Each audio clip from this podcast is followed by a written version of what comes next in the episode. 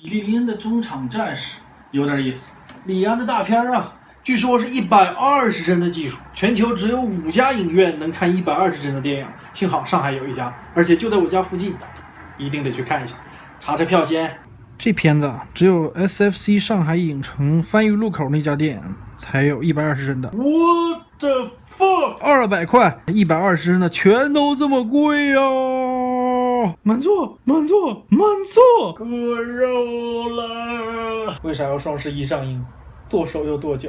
好了，这就是 SFC 上海影城啊！咱们现在去拿票，就在那个地方。现在都是网上买票的。如果你要看 SFC 上海影城 4K 一百二十帧这一场的话，我强烈建议你坐前排四五六都可以，因为只有荧幕占据你全部视野，才会有更好的沉浸感。有些人担心坐前排会看着头疼，我告诉你，这个 4K 一百二十帧这个影厅完全没有。但其他普通影厅就建议大家坐后排一点，因为离我家比较近，所以经常来这家影院看电影。它这个影院有一个问题，就是所有的 3D 眼镜左下角都有点发黑，但是在这一部电影里边呢，并没有明显的感觉。电影开场之前呢，李安老爷子给咱们中国 4K 一。一百二十帧的观众带来了特别的问候。呃，你即将看到的呢，是我们最新的技术呈现给你的，一百二十帧四 K 三 D 二十八组光。这二十八组光的超高亮度，也只有在四 K 一百二十帧的影厅里边才能体验得到。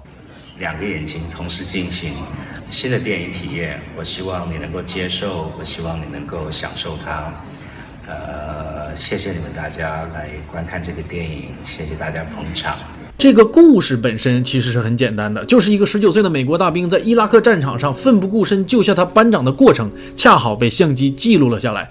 他的班长没能挺住，而他则被视为英雄，授予勋章，并且和全班一起回到美国做巡回宣传。而剧情则是发生在最后一站德州，在他们出席橄榄球比赛中场表演的过程中，林恩不停地在战场的回忆和现实的喧闹中切换思绪。三 D 四 K 一百二十帧这种技术所带给人的感觉更像。VR，你会进入电影，成为它的一部分。换句话说，就像你在经历眼前这一切，实在太清晰、太立体。保守的说，甩开 VR 好几个银河系。不过，由于场景切换的太过频繁，我只能说我进入了画面，却没进入故事。所以体验绝对给五星好评，但是故事呢，我只能勉强给四星。然而想一想，如果把这样的技术用在第一人称的电影上面，比如说硬核亨利。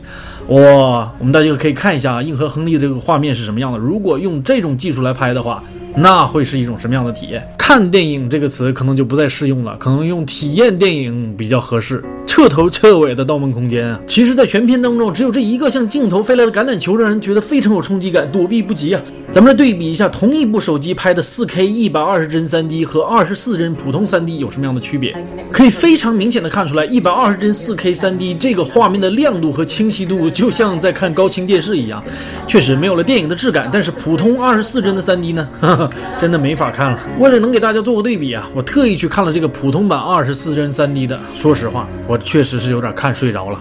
可以肯定的说，一百二十帧四 K 三 D 和普通的二十四帧三 D 绝对是完全两部不同的电影，绝对是完全不同的体验。这样的体验只要二百块，相当超值。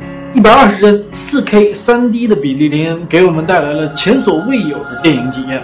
在体验这部电影的过程当中啊，我觉得这一段戏给我印象特别深刻，我似乎感受到了一丝恐惧，也有可能是因为音效太好吧。或者换句话说，我感受到的是多数人的暴政。且不论剧情如何，电影的诞生对我们人类来说就是一种新的体验。而这一部《比利林恩》在制作成本只有四千八百万美元、拍摄周期只有四十九天的情况下，让我们在二零一六年感受到了十年甚至二十年后的 VR 体验。